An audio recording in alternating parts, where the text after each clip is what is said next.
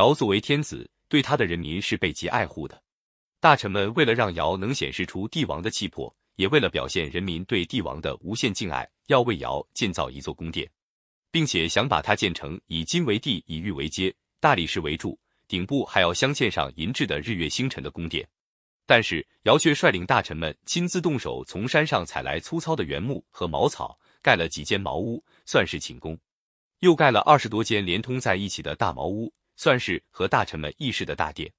大臣们都纷纷提议说：“陛下住这样的茅屋，与平民百姓无异，怎能显出您的威风、帝王的派头呢？”尧却回答说：“现在黎民很苦，造豪华的宫殿劳民伤财，给人间带来苦难的帝王有什么威风？”为黎民排忧解难才是帝王应做的事。说罢，他带了几个大臣到各地体察民情去了。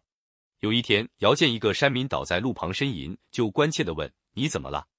山民无力地说：“饿。”尧便拿出自己的干粮递过去，说：“吃吧，是我使你挨饿的呀。”山民感动得热泪滚滚，狼吞虎咽地吃起来。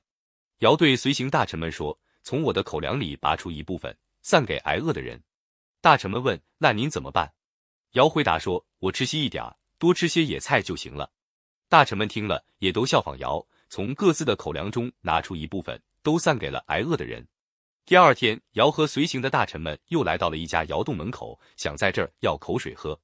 窑洞里传出一个姑娘的声音：“我们家没人，你们千万不要进来。”大臣们说：“姑娘不要怕，帝王来了，快开门吧。”姑娘急得要哭：“不行，不行。”这时，一位老者背着柴火从远处走来。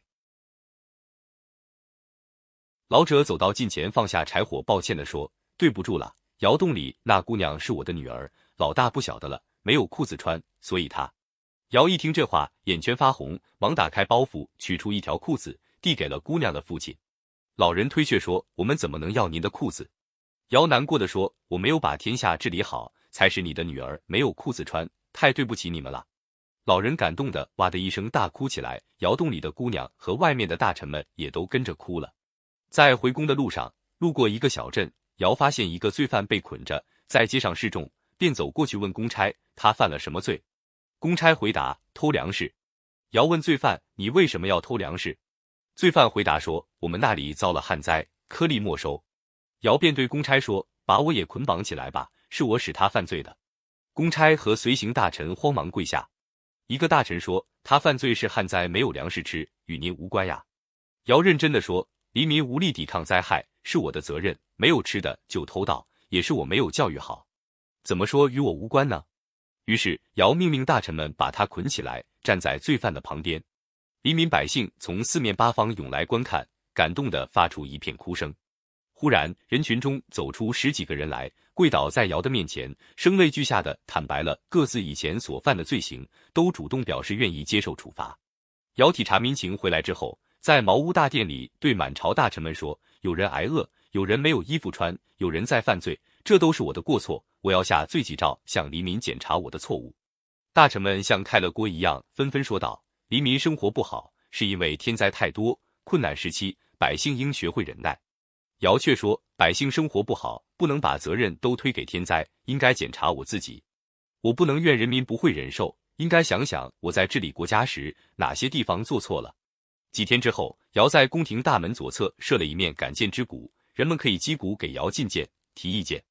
尧又叫人在宫廷大门的右侧设一根诽谤之木，百姓可以站在旁边攻击尧的错误。